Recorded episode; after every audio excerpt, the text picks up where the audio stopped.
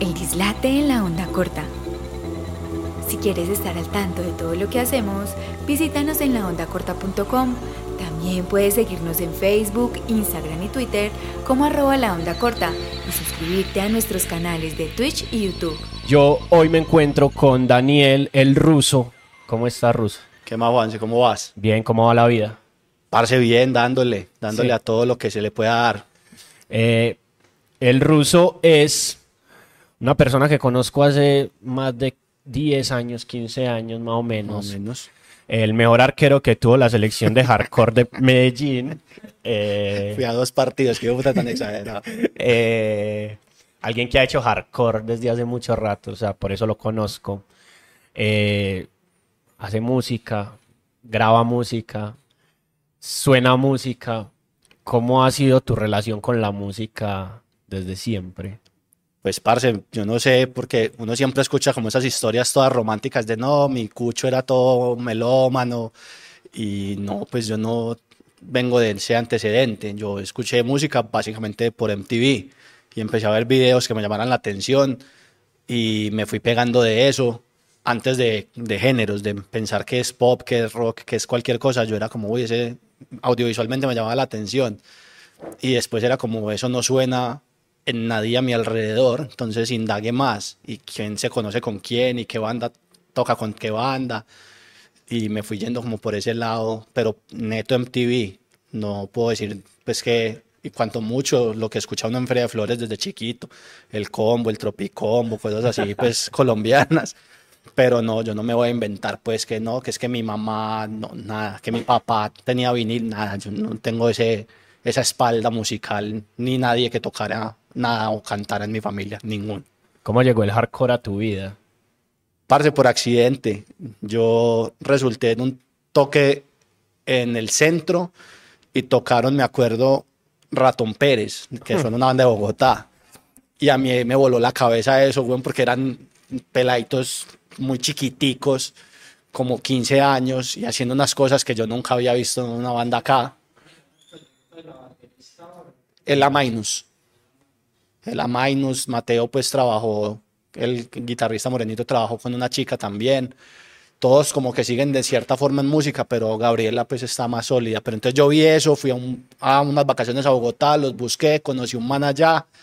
Hey, un parcero mío en Medellín estaba buscando guitarrista para una banda de metalcore y yo apenas estaba empezando medio a tocar ese tipo de cosas. Yo soy empírico en mi instrumento, entonces yo no es como que viniera conociendo. Entonces yo, bueno, vamos, pues nada pierdo, no conozco a ninguno, sí, todo bien. Vine a Medellín, fui a ese ensayo y ahí empecé pues como a conocer gente, pero realmente es de la nada, ¿no? Es como que no, yo escuchaba música, iba a toques, nada, yo no sabía que era nada. Me encontré por ese lado, incluso en ese de Ratón Pérez tocó Hate for Hate y yo no tenía ni idea, pues yo no sabía que era Yo vi Ratón Pérez, a mí me voló la cabeza y el resto me importaba un culo porque pues después de ver Ratón Pérez, esa dimensión de esos niños haciendo lo que hacían con baterista Sí, mujer, salvaje. eso era increíble, entonces Y la guitarra, ¿cómo llegaste a la guitarra? Ya que decís que es empírico, pero como, ay, marica, yo vi eso en, en, No, en- lo en un mismo. almacén y... No, lo mismo, por la música, como bueno, yo quiero tocar. Y en mi edificio, donde yo vivía, vivía Pipe Calderón, Sí. que en esa época era guitarrista de los gigantes del vallenato, antes de que cantaran y el Calderón y todo eso. Entonces yo iba a la casa de ellos porque la hermanita era amiga mía de mi niñez y yo le veía a ese man un bajo Warwick seis cuerdas y a mí eso me volaba la cabeza. Yo le veía una guitarra Parker que es como en fibra de carbono, que es una cosa loca y yo era como mi primer acercamiento como instrumentos fue viendo los instrumentos de ese man y el man era muy buena gente en esa época. Entonces, una vez llegó de la USA con una tarjeta de sonido, con unas cosas y era como, parce, pues, que chimba todas esas cosas, todos esos juguetes, eran como juguetes de niño grande.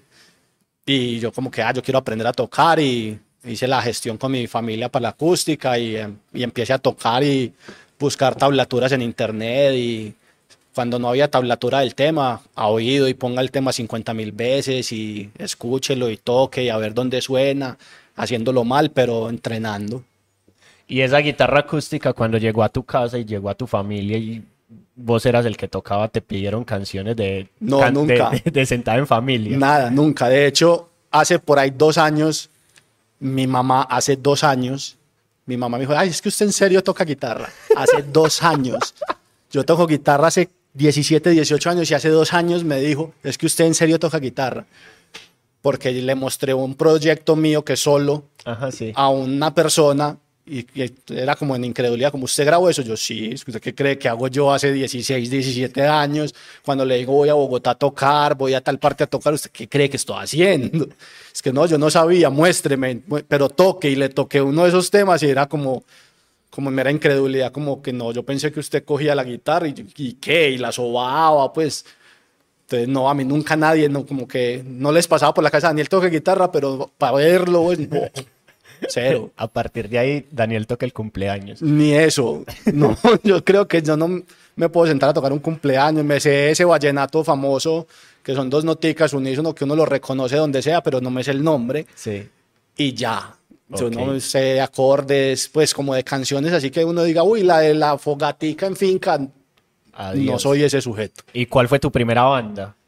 Mi primera banda como tal fue Ian, Sí. que fue a la que llegué de Bogotá, recomendado por ese man que era el manager de Entre el Karma del Dharma. Dios bendito, sí. Sí, era el manager de Entre el Karma, Wilmar, y allá conocí a Víctor, a Toro, a Harry y a César en su momento, que eran Ian. Y yo caí pues como, yo creo que quedé más porque necesitaban la segunda guitarra que porque realmente fuera muy bueno, porque pues Sí. me defendía, pero no había tenido un proyecto nunca. Yo, mi primer concierto yo me maluqué esperando tocar porque yo no, pues era una cosa, lo- yo no tenía acercamientos con música por otro lado. Y después fue sin mirar atrás. O antes. Ian se acabó Sí. porque César se salió y nosotros como que bueno, entonces sigamos, pero sigamos y hagamos otra cosa, porque ellos venían como de una historia de que la banda cambiaba de nombre siendo los mismos, pero en ese punto como que sí fue como rehagamos de cero y arrancó sin mirar. Sí. Y de ahí arrancó pues ya mi historia más como mía, porque yo ni tocaba como las cosas que hacían ellos y que tenían ya hechas. Sin mirar si nació enteramente sin nada, no trajimos temas heredados. Entonces fue hagamos temas y sacamos temas nuestros y ensayar y esa primera aproximación a haga música y no toque música. sí. Es, esa fue mi primera sin mirar. Qué chimba, yo, yo te conocí con Sin Mirar Atrás, ¿cierto? Ahí, ahí es como que, que empecé, yo estaba también haciendo mis pinitos en el hardcore, o sea, estamos hablando de 16 años, hay 15, 16 años, éramos adolescentes, Sí. preadolescentes, como lo quieran llamar, metidos en el hardcore y casi que iniciando una escena, una nueva escena hardcore en Medellín. ¿Cierto? O entrando, Sí. entrando como iniciales en una nueva escena hardcore en Medellín. ¿Cómo, ¿Cómo fue eso? ¿Cómo empezar a gestar un crew, un combo de gente que se meta en esto y que em- empiecen también a haber como más bandas alrededor? Yo no me consideré nunca de un crew como tal. Yo siempre en mis proyectos he sido muy con mis amigos y el resto son cosas accesorias que se pueden dar o no, relaciones con personas o no. Pero sí es verdad lo que decís, nosotros aparecimos como en un momento en que 5 de menos ya no existía, reacción apenas estaba como tentando volver a tocar, eh, grito pues ha sido la constante y habían bandas como empezando a salir estaba fuertes, haciendo pues como su camello pesado, con él no cambiarán y nosotros aparecimos como, bueno, Víctor siempre había estado jodiendo desde Contra, Ian, ahora ese proyecto nuevo y lo conocían mucho porque iba a todos los toques de todo Ajá. y fue como de, no, pues si nosotros queremos el hardcore y no vemos hardcore, pues hagamos hardcore. Y así nació pues como la idea y uno se va como encontrando gente que piensa parecido, que la pretensión es simplemente hacerlo porque lo necesita hacer uno y no en función de algo.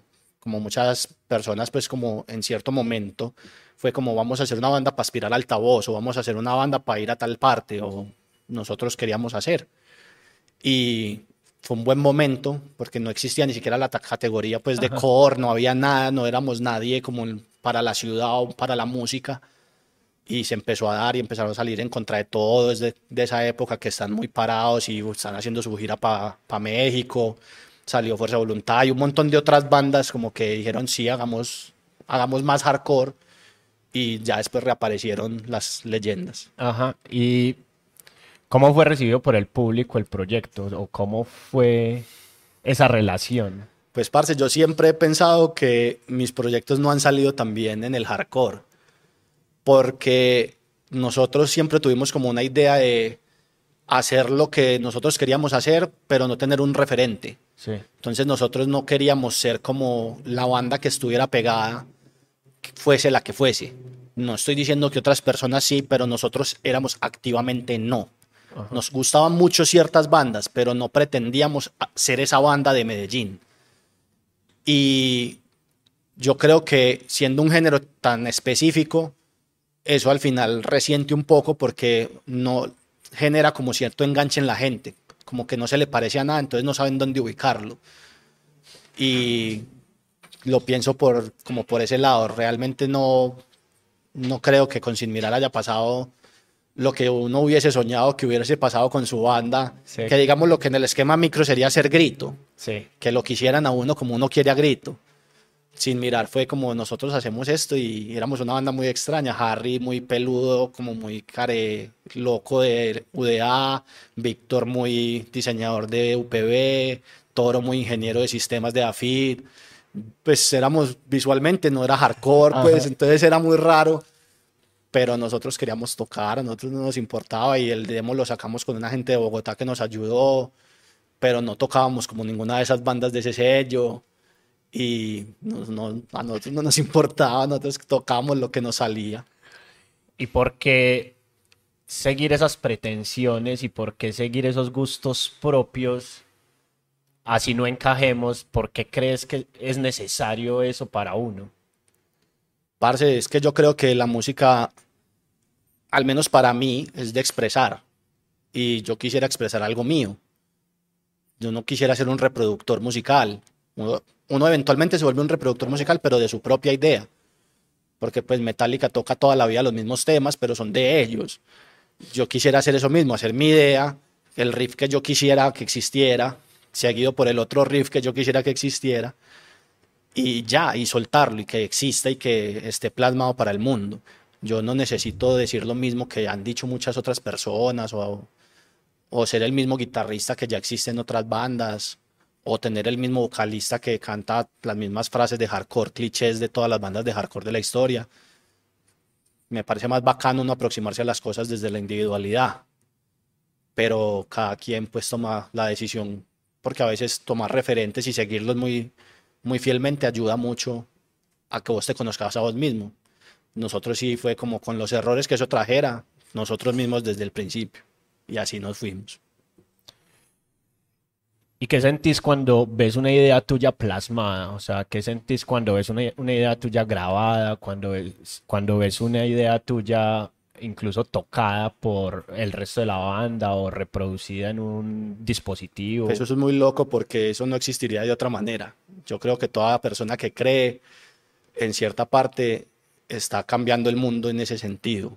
Así no sea un cambio profundo social, está uno dejando algo que no existiría de otra manera.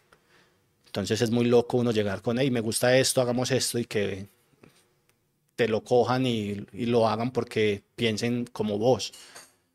Es raro, pues es una cosa muy difícil de explicar, pero se vuelve difícil también porque uno empieza a ser muy crítico. Entonces yo, por ejemplo, soy muy crítico y ya no me gusta nada. Ajá. Entonces hace mucha falta también la retroalimentación del no. Parce, eso no está bacano. ¿Por qué no lo hacemos así? Y ver que una idea se consolida en grupo es muy satisfactorio porque eso no existiría de otra manera. Eso no, ni juntándose otras cinco personas con los mismos gustos va a existir eso mismo. Entonces me parece brutal. ¿Qué son para vos las ideas? Parce, no sé. Yo con la música, por ejemplo, son como, como cosas que me llegan por momentos, como, bueno, yo nunca he escuchado un riff así, yo nunca he escuchado una melodía así, o de pronto sí, pero la quiero como manipular lo suficiente para que exista de otra manera. Pero las ideas para mí son como algo que uno tiene que expresar de una forma u otra y cada quien es más hábil para hacerlo en ciertas cosas. Algunas personas como vos escriben, personas como Víctor eh, son de escribir y expresar o hablar, más orales. Hay gente que pinta, que diseña. Yo, mi expresión es pues, abstracta en el sentido de que es algo como más intangible, es una, una, cosa que perturba el aire y tiene que existir así y significa algo para alguien. Entonces, para mí las ideas son simplemente algo que tiene que, que salir de uno. ¿Qué sentís cuando suena la distorsión de una guitarra? Parce, es como el punto de la música en el que yo me encontré, porque yo, yo empecé escuchando MTV, que en MTV había de todo, de hecho yo le debo mi inglés a Cristina Aguilera, a Britney Spears, a, Backstreet Boys, a, todo eso le debo mi inglés, pero cuando empecé escuchando como un metal, punk, ya después empecé, me fui para un lado muy metalero, como Therion y cosas así, y el hardcore me encontró en la mitad, entonces era como, parce, es que es como, como agresividad en un instrumento que uno chiquito veía colgado en una pared y era cuerdas de nylon y no tenía sentido que esto suene así. Entonces me, me parece como agresividad, que es como un camionado. Cuando suena un, el mío, la nota más grave que tengas en la guitarra, así cañañudo, es como un camionado de energía. Y uno se para al frente de un ampli y uno hace un acorde y eso es un camionado que de una te llega a vos a lo que sea que tengas al lado del ampli esa, esa vibración como en las piernas cuando uno está de mochos, por ejemplo. Uno está de mochos o, el, o siente. O no sé, es que de pronto se vuelve como, como psicológico y no tan físico, pero a veces da como hasta frío. Como que uno toca y que es como que por un momentico no, no hay nada más que lo que uno está haciendo. Y en un toque de hardcore, vos sabes que frío no existe, eso no hay nunca. Sí. Pero se siente. Se siente una cosa como como que es una cosa, pues al menos yo, es una cosa, un momento como muy mío. Y la distorsión, parce, yo no sé, yo no soy la persona que de pronto tenga el concepto más claro de cómo lograr una, pero yo logro la mía y la mía me da muchísima satisfacción. Y es como, bueno, ya desde que esto suene, ya va de ahí para adelante lo que venga. Qué chimba eso. Después de sin mirar atrás, ¿qué pasó? ¿Llegó Burning the Fallen o hay algo en la mitad? Eh, Burning the Fallen fue como paralelo. Que yo odio ese nombre porque no me gusta el ING. Yo sí dije que debería ser Burn the Fallen, pero dijeron que no. Me acuerdo, iba en un carro y todo, parce, es que qué rabia. pero bueno, quedó Burning the Fallen. Y fue como idea de, de Víctor y otros parceros que querían cantar y hacer como una banda straight edge. Y yo no quería. Yo siempre les dije que no porque a mí no me gusta la idea de evangelizar ese concepto. Sí.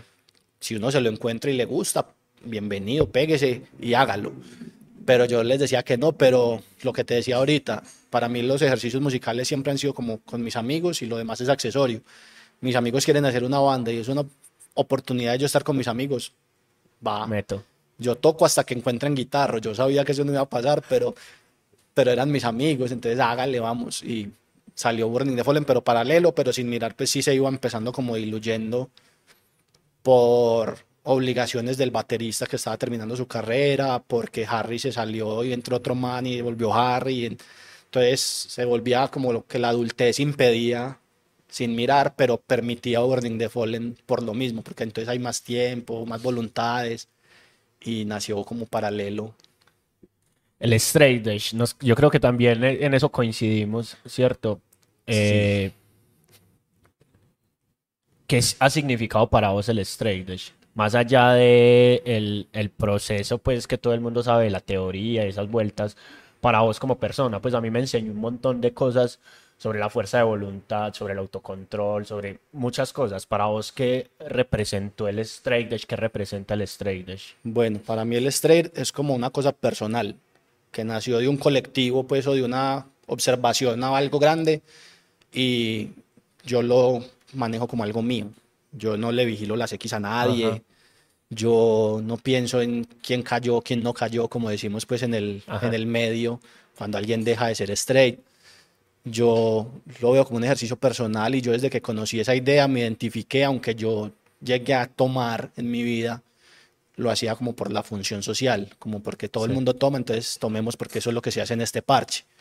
Pero yo me di cuenta que no me identificaba con eso y me contaron del estrés, yo, parce, eso es más mío que, que esto otro, hagamos esto, es más real hacer esto que fingir en un espacio social por quedar bien.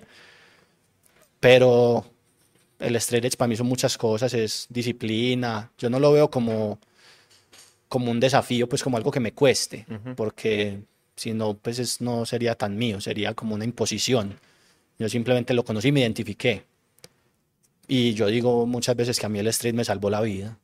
Entonces, para mí es muchas cosas, pero todas mías. Sí, a muchos nos salvó la vida, ¿cierto? ¿Y por qué no sos, pues porque pensás en que el straight edge y la música straight edge y todo lo que va con el straight edge no debería ser para evangelizar? porque me parece que es una decisión personal. Me parece que la gente lo debe conocer, pero no que yo se lo tengo que meter por la garganta. Yo, de hecho, hace tiempo, en los últimos toques, soy más fastidioso que nunca con tocar con las X, por ejemplo. Porque la primera vez que yo vi las X fue en un video de Fi y yo Sí. no sabía que era eso. Ajá. Entonces, yo le pregunté a Víctor y Víctor me contó el straight edge y hoy soy straight edge. A lo mejor eso le puede pasar a alguien más. En un toque de grito, por ejemplo, que le vean a uno las X, aunque mucha gente sabe que hay, hay integrantes de grito straight edge, o en un toque de sin mirar de esos raros que salen cada dos años o cada siete años, Sí, y alguien vea las X que no las hubiera visto nunca y se cuestione y le llame la atención para él.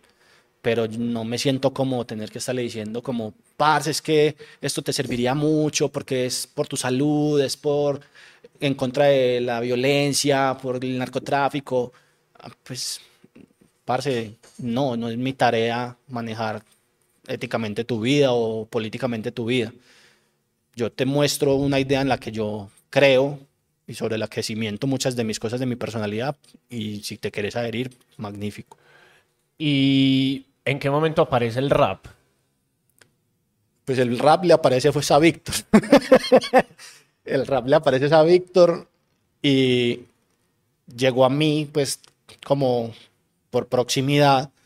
De hecho estábamos grabando un tema de Wording the Fallen y es que venía hagamos un beat, que yo quiero hacer un tema de rap. Hicimos un rap horrible sobre un beat horrible Sí. pero él estaba haciendo como el ejercicio hace rato, ya conocía como gente del- de la escena rapera y venía como con la curiosidad. Y yo quería grabar, a mí siempre me gustó eso. Y es mi amigo y yo lo que puedo hacer por mis amigos lo haré. Entonces, vamos a grabar tal cosa, vamos a grabarla. Sí. Y así grabamos ese, yo le digo por molestar el poker rap. Y es horrible. Y ojalá nunca nadie lo encuentre. Pero de ahí nos fuimos yendo por más cosas. Como bueno, entonces vamos a hacer unos temitas y vamos a hacer unos temitas. Entonces, ¿qué necesitamos para hacer esos temitas? Un micrófono. Entonces, compremos un micrófono, compremos una base, consigamos algo prestado. Y la ociosidad de Víctor y el hágale mío. Sí, hágale de una, sí a todo. Meto. Sí, va. Qué chimba. ¿Qué es Víctor para vos? Víctor es mi hermano. Víctor es mi hermano de otra madre. Mi hermano de chocolate. sí, pues porque no somos muy parecidos físicamente, Ajá, obvio. Pero no, Víctor es mi hermano desde, desde sin mirar y todo lo que ha pasado en mi vida, muchas cosas que han pasado han sido por él. Muchas cosas que gente sabe, muchas cosas que gente no sabe el rap, las oportunidades que he tenido en el rap, con Crudo, con Luis, con Maco, todo ha venido de Víctor, de mi relación con Víctor. La mayoría de mis amigos del hardcore, sea por Sin Mirar y los que llegaron, por Burning the Fallen. No, ese marica es mi hermano. Sí. Hay, hay, una, hay una barra de, de Víctor que a mí me gusta mucho y cada que, que la escucho y cada que están en tarima haciéndolo, eh, la dice, yo como que sonrío y es el, el- me vi encender la chispa el ruso. Quiero que esté conmigo cuando Vibrión falla al chuzo. Sí, ese tema es... Yo lloré la primera vez, sí. porque yo estuve en grabaciones de eso de la grasa, pero yo no estuve en ese tema porque eso es de crudo, pues, y Sí. ese parche. Entonces eso no tiene nada que ver conmigo, pero la primera vez que lo escuché a mí me, me sorprendió mucho, pues, porque Sí. fue pura mención como del vallenato, Ajá. como de Humberto Muriel y todos esos manes que uno escuchaba chiquito. Yo escuché esa barra que tuviera un sentido y, y lo que dice, y yo lloraba en la casa como un niño chiquito, pues yo no lo podía creer. Pero eso no suena casi en vivo porque Ajá, es de obvio. la grasa Sí. y ese beat lo tiene crudo y son mucha gente. Ajá. Entonces, pero sí, ese tema es bien bello. Vos ya, ya, ya sabemos tu, tu momento en el hardcore, ¿cierto? Con la guitarra, Ujú. neciando, poniendo ideas y esas vueltas. ¿Cuál es tu papel en el rap? ¿Cuál es tu papel con Afterclass? ¿Cuál es tu papel con Víctor? Con toda esta gente con la que ya hoy en día te estás moviendo. Bueno, con Afterclass es el mismo papel que yo he tenido como en todos mis proyectos, aunque ese proyecto no es netamente mío. Yo ahí no hago nada creativo. Sí. Bueno, sí, pero no. Eh, yo ahí soy como la parte del sonido. Yo no me voy a decir ingeniero porque yo no soy ingeniero. Mm, No me voy a decir sonidista porque no tengo la carga de cajas que tiene un sonidista o una persona pues del medio. Pero como si es afín a lo que yo estudié, que es informática musical, pues yo siempre grababa las maquetas de, de hardcore de mis bandas y empecé a grabar a Víctor y por Víctor a Crudo y por Crudo a Luis, a Maco y ya cuando se empezó a hacer realidad el tocar, era como, no, nosotros queremos que nos acompañe alguien que, que se preocupe por el proyecto y no que simplemente esté allá moviendo perillas a la jura. Así yo también las esté moviendo a la jura, aprendiendo sobre la marcha muchas cosas, pero al menos yo lo estoy haciendo con la preocupación de que lo que lo- esté en tarima es importante para mí, y no simplemente mi día de trabajo vale tanto y esto se acaba y yo me voy a dormir y no me acuerdo quiénes son. Entonces yo todo lo que sea sonoro con Afterclass, en todo estoy prácticamente en este momento. Grabo, mezclo, masterizo y el en vivo, básicamente. Qué lindo eso. ¿En qué momento uno siente o sabe que le está doliendo un proyecto? Yo creo que no es necesariamente cuando uno comete un error, pero cuando uno va a dar un paso y eso significa algo para vos y vos lo querés dar bien. Porque si no, pues vos dejas que todo ocurra y nada importa y ya. Pero cuando vos sos pensando, bueno, ¿y qué puedo hacer mejor en función de esto? Ya el proyecto es importante para vos. No es simplemente algo que está pasando con tu vida o algo que estás permitiendo. Entonces yo cuando, cuando yo veo que en un- mi amigo que era Víctor en ese momento empezando, él tenía tantas ganas de hacerlo Sí. y yo puedo hacer que eso exista para él, ya eso me genera ese vínculo, como que me duele su proyecto, aunque no soy yo, aunque yo Sí. no toco ningún instrumento ahí, porque yo sé lo que significa para él y porque el paso que él está dando en función de eso es importante para él y no se está dando a la jura, sino con intención, entonces ya hay uno es como, bueno, si estoy haciendo las cosas en función de algo, buscando algo, yo creo que ya eso es importante para mí. Y así me he ido con todo lo que me tira ese negro. ¿Y qué sienten ustedes? Pues, ¿qué sentís vos? La Víctor se la daré en el momento en el que lo tenga acá sentado. Y es, ¿qué sienten ustedes de ese paso del hardcore al rap? Fue un paso muy grande, pasaron muchas cosas. ¿Qué- ¿Qué sentís vos como de, marica, de ese poker rap a, a los, dos, los dos primeros discos de, de Víctor? Al de Ego Tripas, al, a la Costa Nostra, ¿cierto? El 1986 y todas esas Ujú. vueltas. Pero ¿qué sienten ustedes que tuvo que pasar o qué sentís vos que tuvo que pasar para consolidar ese sonido y esas cosas que quieren hacer? Yo creo que fue hacer. Pues suena como, como muy general, pero no. Nosotros empezamos. No nos quedamos con ella. Algún día harías hacer rap. O él diciendo, hey, yo algún día voy a hacer un CD rap. No, yo voy a hacer un CD de rap, vamos a grabar tal día en tu casa. Bueno. ¿Y qué necesitamos? Necesitamos tal equipo. Bueno, listo. ¿Qué? Entonces consiga un micrófono prestado. Consigamos una base de micrófono para no estarle robando a nadie. Y así. Pero para mí fue como, nada, ¿para qué? Si vos cantas hardcore muy brutal, ¿qué necesidad? Entonces yo no era como que me negara porque a mí pues, es- no es mi proyecto, pero era como, ¿qué necesidad? Y yo sé que en la gente también hubo mucha incredulidad mucho tiempo, porque es como Víctor, que se va a poner Víctor a rapear, Víctor no es así, Víctor es todo feliz, el rap de acá todavía era muy, Muy rap conciencia, rap muy, muy bravo, muy de rapear como mirando feo y con la voz más aporreada. Y vi que es un man feliz. Entonces no se veía como con mucho sentido. Y era algo que él quería hacer y vamos a hacerlo. Pues yo no tengo lío con eso. Pero yo sabía que, que lo iban a mirar como, uy, esto tan, tan raro porque Víctor haciendo rap y porque el ruso, si el ruso es más metalero que cualquier cosa y toca en bandas de hardcore y le gusta el hardcore porque está poniéndose a inventar con eso. Pero es que si uno puede ayudar a un amigo, uno debe. Y si no le creen y no le copian, pues problema de la gente, pues eso a mí me tiene sin cuidado. Yo lo hago por lo mismo, vuelvo a lo mismo. Es un ejercicio que mío con mis amigos y lo demás es accesorio. Si mi amigo lo quiere hacer, yo lo puedo hacer, va. Y entonces tenemos el proyecto de Víctor. ¿sí, o qué? Y vos tenés un proyecto solo Sí. que suena una chimba. Pues a mí me gusta. Sí. Y, y te lo he dicho varias veces y vos, me, Gracias, vos como siempre sos, no, no te creo, ¿cierto? Sí. Y es esa vuelta de, de no creer. ¿En qué momento empezás vos a, for- a, a forjar eso? A decir, parce, yo quiero un proyecto solo mío haciendo esto. Sin mirar, tenía pues los temas del, del CD hechos, pero maqueteados.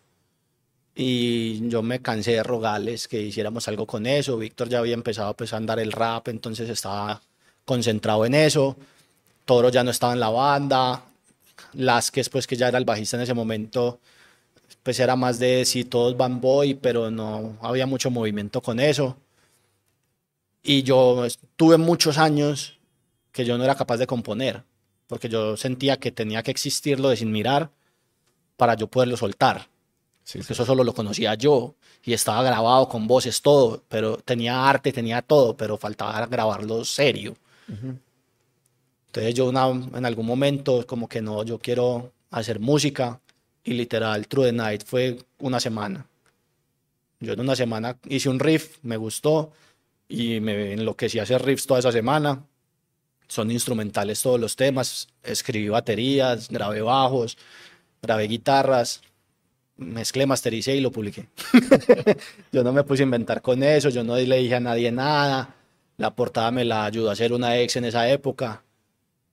Y eso nació y ah, yo necesito sacar esto porque sí, eso no era sin mirar, no era Burning the Fallen, no era nada, eso era riffs y no eran riffs guardados de cosas que uno muchas veces es como, ah, por ahí tengo una así. Yo me senté, hice uno y de uno, brum, todo lo que no había podido componer en varios años, porque fueron varios años, salió como en un momentico. Y ese desahogo, para vos, ¿qué es el desahogo? es soltar, desahogarse es soltar, sea una idea, sea un sentimiento. Y yo llevo, a, mí me gusta mucho tocar, pero yo no llevaba mucho rato sin tocar, se había acabado sin mirar, yo me salí Orden de Fallen y yo quería tocar, ya había tocado en reacción, me salí de reacción, había hecho reemplazos en, en grito, en fuertes, en los crespos, porque yo quería tocar, pero yo quería hacer algo mío y ninguno de esos proyectos sonaba a lo que yo quería tocar. Entonces, soltar es, o desahogarse es como que algo deje de estar en mí y esté por fuera de cualquier manera. Y con la música es grabarlo y yo que tengo pues como el conocimiento para sentarme y grabar una guitarra, sea como sea, pues, porque no voy a decir que eso es una cosa técnica una proeza eh, ingenieril, porque micrófono ni nada, yo todo eso es con presets, eso es a lo más así que pudiese, porque yo quería que existiera la idea. Y es eso, desahogarme, es dejar que la idea repose y ya, para que no me pasara lo mismo de sin mirar, que de hecho todavía me pasa, lo la dificultad para componer. Yo lo publiqué lo más rápido posible y Víctor ya estaba camellando haciendo sus publicaciones en Spotify, entonces yo, yo quiero hacer eso. Y pa, que publiquémoslo en Spotify y lo monté en YouTube.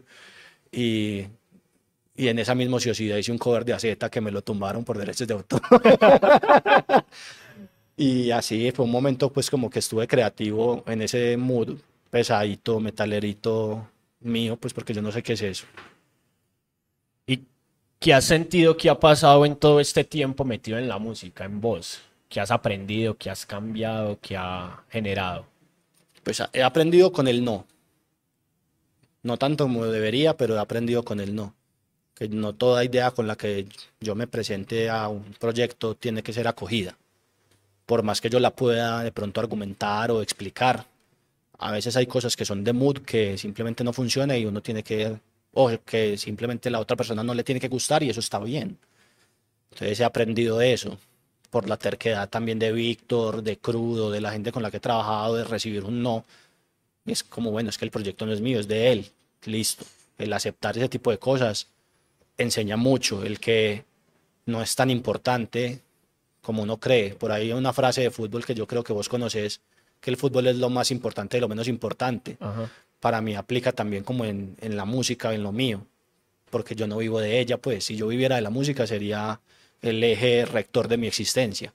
Pero como no, pues yo simplemente hago lo que puedo, lo que me da con mi habilidad y ya, y hasta ahí. Si una idea triunfa, sea una idea de, una, de un delay en el rap o de un riff en grito o de un cinco temas en True Night, si eso triunfa y sale, brutal. Si no, no pasa nada, pues no, no me tiene que afligir. Entonces la música me ha enseñado eso. Y lo otro es la disciplina. Si usted no lo hace, usted no mejora. Si usted deja de tocar, usted se pega. No lo- se recupera y surronguea pues la guitarra, como diría una mamá, pero el nivel se queda. Si un rapero deja de escribir, se, se acaba. Si un beatmaker deja de hacer beats, se, se queda. Si uno deja de escuchar música, de consumir, pues yo no opero en función del, del hoy, pero uno sí tiene que entender qué está pasando. Entonces la música me ha dado como esa disciplina y, y, ese, y la curiosidad también, como de, bueno, ¿qué, ¿qué más hay para escuchar? ¿De qué me puedo alimentar para hacer lo que hago? Si yo no, si yo trabajara en el rap como hago en metal, pues eso, pues eso sonaría rarísimo. Entonces escuché mucho rap antes de hacer esto. Y así, curiosidad, disciplina, tolerancia, todas esas cosas creo que vienen de la música para mí. ¿Qué te ha dado el rap? Amigos, experiencias muy raras. Sí, pues yo no me imaginaba nunca estar desayunando a las 6 de la mañana en el hotel Tequendama. Pues no, me- no. eso para mí es rarísimo. Eh, ideas, porque pues uno escuchar letras de rap y cómo desarrollan ellos una idea o cómo pintan una imagen con letras, eso me parece loquísimo. Porque es diferente en el caso tuyo que sos escritor netamente en una historia que no tiene que rimar, no tiene que ir en tiempo, aunque de pronto sí desconozco. Pero ellos están sometidos al cuatro cuartos, al vida, a la caja, todas esas cosas y que funcione y que la gente esté con vos y no con X sonidito de tal cosita. Pues no sé, como el poderte exponer me parece muy teso. Además, pues de lo que te digo ya por el lado personal, las experiencias que he tenido, he conocido mucha gente, me he vuelto más social, que yo no soy precisamente el man más carismático del mundo. Entonces eso me ha obligado como a saludar gente que yo nunca hubiera saludado solo, o a entender que alguien me salude y yo no sepa quién es, y sea raro, pero aprenderlo a manejar. No sé, es un montón de cosas que, que uno no puede decir que lo vive como ellos porque ellos lo viven en una medida diferente, ellos lo reconocen, a mí me reconocen si estoy con ellos, Ajá. pero no sé, el, el rap me ha dado muchas cosas también bacanas, mi vida es el hardcore y el rap en este momento.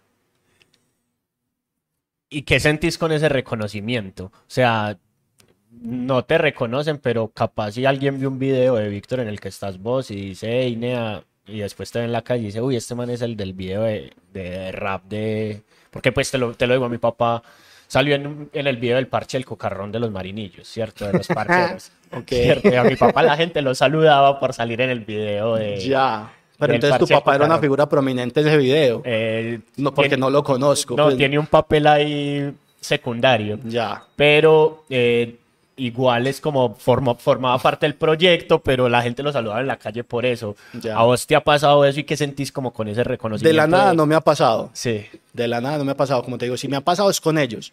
Como que, ay, Luis, ata, la maco, ah, Víctor, ah, el ruso. o la gente que ya me conoce por ellos, pues los raperos o, o los ingenieros o los productores. Si me ven solo, ellos como si uno los ha tratado en los to- eventos y eso. Ellos sí, pero público como tal, nunca me ha pasado que una persona enteramente del público llegue y me salude de la nada, pues en un espacio X. No, no me ha pasado. Sería muy raro pero sería bacano, porque lo que yo hago en el rap no es visual.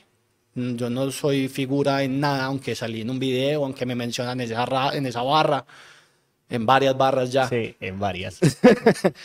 pero no, me, pues no sale la barra y sale mi cara. Entonces no soy una persona referenciable.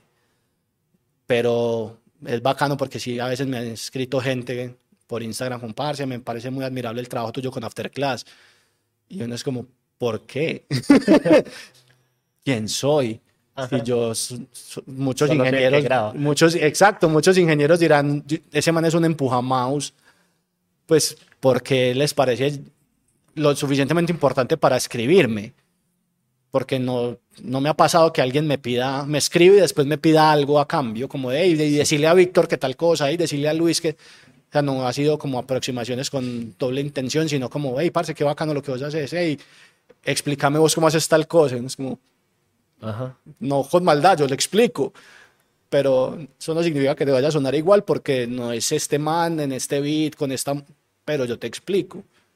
Y es bacano, pues no, yo nunca he hecho nada por reconocimiento, ni en el hardcore, ni en el rap, ni, ni en nada que lo, de lo que yo, yo vaya a hacer.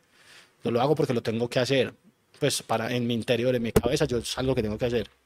¿Y en qué momento se te atraviesa ya en la vida ser guitarrista de grito? Como venir forma parte del elenco. Pues yo jodí mucho a grito muchos años con eso, porque yo pensaba que podía liberar a, David de obligaciones y dos guitarras por hacer dos instrumentos, haciéndolo, así sea haciendo lo mismo, pero con las pequeñeces de cada músico, eh, sonoramente sí se siente más grande. Y yo los jodí muchos años y siempre era, ah, vamos a mirar. Víctor les decía, hey, el ruso, ah, vamos a mirar. Y nunca pasaba nada pero yo sé que había como un respeto porque ellos me recomendaron para la Moji. Y yo audicioné en la Moji y no quedé porque yo no sé cantar. Ajá. Y quedó el pollo. quedó el pollo y tocaron acá y fue como, bueno, ¿y yo por qué resulté en la Moji? Ah, Grito te recomendó. Y yo, ¿y entonces por qué no me reciben en Grito? si sí me recomiendan para Moji, ¿por qué no me reciben en Grito? Sí, sí. Y ya como que el año pasado, como que tanto hacer reemplazos del bajista que es ingeniero y viaja mucho y le queda difícil a veces volver, como que se convencieron de, bueno, sí, vamos a ver con otra guitarra cómo nos va. Y Grito en un principio fue dos guitarras. Y volvieron a eso y ya es como, bueno, vamos a qué, qué aporto, cómo hago que esto no deje de sonar a grito, pero que yo justifique mi existencia en grito. Y ya me dijeron, me dijeron el día que grabamos un video, que no me acuerdo cuál es, Sí. creo que el de Here We Go. Me, es- me escribieron y yo le conté a Vicky y nos dio como felicidad de niño chiquito porque yo los había jodido mucho. Y ya se dio el toque de, altavoz de la pandemia, que iba a ir de guitarra, pero Dragón no podía, entonces toqué bajo y ya el otro año sí empezaba guitarra y ya este año sí apoderado pues como guitarra, guitarra y toque y haga aportes y busque cómo hacer segundas guitarras y a la mano de Dios mire a ver cómo aporta. Ellos no me dicen eso, pero yo lo pienso como, bueno, tengo que valer mi estadía. Y ahí voy. Genial. ¿Qué sentís cuando vibra on fire el chuzo? Parce, eso es muy loco. Es muy loco porque siempre que suenan los temas o que hay una referencia, es muy raro. Por ejemplo, Víctor siempre me mira en la de Bane. El mejor día Sí. de mi vida fue con panas viendo Bane. Siempre voltea y me mira en donde sea que esté la consola. Porque nosotros tocamos las dos veces que vino Bane. Ajá. Y ese día fue increíble. Bane es de las bandas para nosotros como top del hardcore. Entonces ver a la gente tan enferma cantando los temas que escribe Vic, que conocí yo y que uno muchas veces, hasta con la misma incredulidad que empezó el proyecto de, porque si se le irán a copiar a esta hueva, que yo lo conozco y sé quién es, y le irán a creer lo que está ahí, pero es que todo lo que se dice es verdad y que la gente se conecte con eso. Eso es muy loco, parce. eso yo y ya con Luis, con Maco y verlos, no sé, eso es muy extraño. Y ver la gente emocionarse por la presencia, si no estén cantando, no, eso es muy extraño. Yo no puedo con eso, pero me da una alegría muy grande porque yo sé lo que significa para ellos eso y la música para mí, pues si yo pudiese vivir de la música sería lo máximo. Entonces me parece increíble. Yo no, no hay toque que yo no sonría cuando pasan esas cosas de ver el chuzo on fire. Eso es loco. Eso no tiene explicación. Y en el hardcore. A mí en el hardcore me pasa algo y es que como estoy tan ocupado, en el rap también, pero en el hardcore sí, yo me suelto, se cae un lado de la banda. Ajá. En el rap si yo suelto la consola, todo sigue sonando. Puede que se me pase un pedacito de bajar una voz contra la otra y eso, pero todo sigue sonando mayormente. Pero en el hardcore yo me enseguezco. Yo de 20 centímetros de acá para adelante no veo ya nada. Tiene que ser que pase algo muy puntual o que algo me llame la atención. De resto, yo no. Y afortunadamente he tenido como diferentes momentos. Con grito han habido algunos que son el toque de hace poco en la 33, un lugar pequeño, tanta gente, la locura. El San Cristóbal, el Rock Cristóbal, también pues para mí fue la primera vez con tanta gente. El- mi primera vez en el Carlos Viejo el año pasado, o este año, no me acuerdo, el de, el de Rodrigo D. Sí. Ver ese montón de gente en ese local que es así, que parece una cosa romana, eso es la locura, marica, eso no... No me conecto tanto como quizás ellos, porque es la música de ellos, pero yo creo en lo que dice Mansa. Ajá. Entonces me parece increíble ver a la gente tan emocionada por algo que uno también cree. Entonces es, es bacano, pero es más difícil para mí apreciar el hardcore porque estoy más concentrado en, el- en el instrumento Ajá. que en, en el evento como tal. ¿Qué es creer para vos? Creer. Parce, no sé.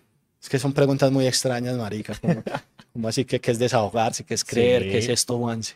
Ajá. No, No, parce. pero es no. que si, le- si ya- si- si lo traigo a una entrevista donde le voy a preguntar usted cuántos años tiene, qué pereza. Ah, no, obvio. ¿Cierto? ¿Qué te voy a sacar? Pero si, No. me- si te, si Pero te saco que- cosas que te salen del corazón, No, es pero es que ¿qué chimba. es creer, marica. Sí, pues. porque es que has mencionado creer un montón de veces. O sea, hablaste de creerle a Víctor, de, cre- de creerle a la música, de creer en el rap, de creerle a Mansa, de creerle al hardcore. entonces eso es muy observador. que es, no que es creer.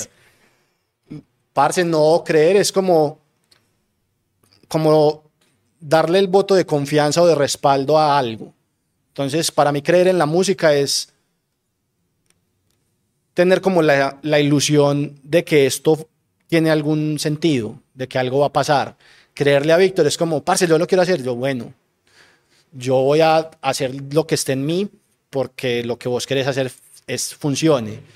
Creer en las letras de Mansa, en las letras de Víctor, en las letras de Maco, de Luis, es como saber que, que lo que están diciendo es verdad, que no es un cliché, que no es una formalidad, que no es un recurso para atrapar gente, sino que es una cosa que realmente viene de ellos. Entonces, cuando una persona me genera eso, yo voy. Yo toco en donde sea, con el que sea, si yo le creo. Y si me quieren, pues en el proyecto, y por eso he tocado con tanta gente, pues de la escena, porque aparte necesitamos a alguien, y me dicen a mí, "Ah, eso es halagador, y yo creo en lo que estás diciendo, vamos. Pero creo que, pues creo. No, ya voy a estar demasiado consciente en las cosas que estoy diciendo. Sí, creer es como eso, como darle como sentido y realidad a lo que está diciendo alguien o, lo que, o el por qué alguien está haciendo algo. Vale. Ya vamos a acabar. Dios mío. Tranquilo. Eh, voy a cerrar con dos preguntas. Una, ¿qué te asusta? Todo. Yo soy ansioso. Sí. A mí todo, absolutamente todo me asusta, pero me asusta en prioridades. Entonces mi susto más inmediato era este. De este sigue otro y así. Entonces a mí todo me asusta. Es en serio, suena muy bobo, pero es en serio. No tengo susto de animales ni de alturas, sino de como el, el día a día y los agites que trae. Las consecuencias de todas las decisiones que uno va tomando, eso me asusta.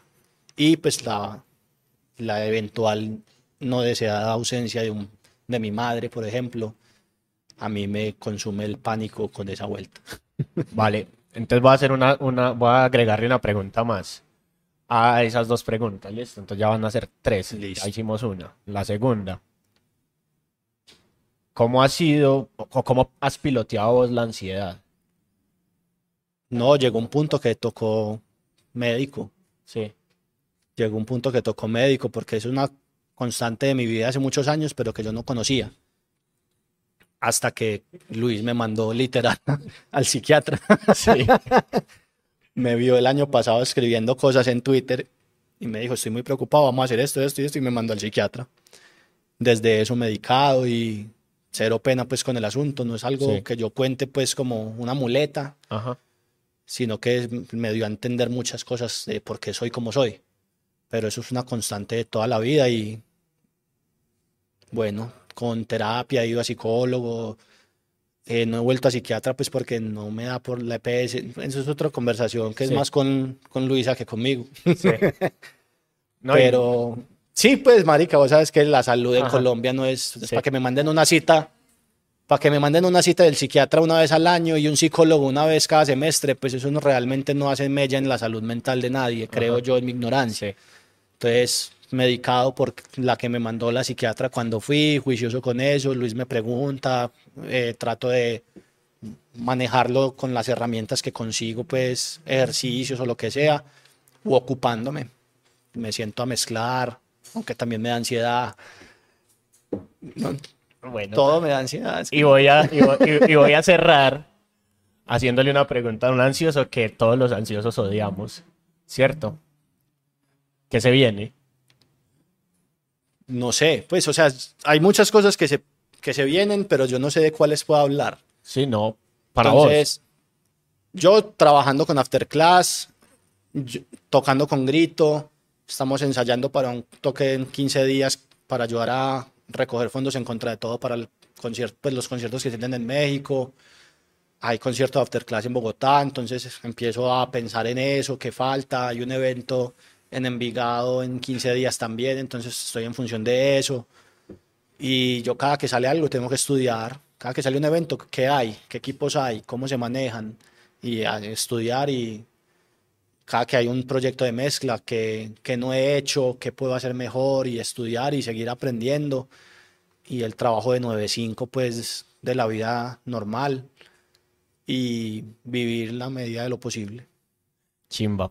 Muchas gracias por estar acá, parce. Muchas gracias Juanse por traerme a esto. Listo, señores, esto fue, este fue El Ruso, un señor que trabaja en Afterclass, que nesea con el rap, que ha neceado con el hardcore. Recuerde que usted puede seguirnos en todas las redes sociales como arroba la onda corta. Estamos en Spotify, estamos en Amazon Music, estamos en Google Podcast, eh, en TikTok también ya estamos bailando, vaya y nos busca. Y pues ya en Instagram, Facebook y Twitter. Suscríbase, active la campanita y pues nos vemos en otra oportunidad. Mucho amor. Chao. Chao.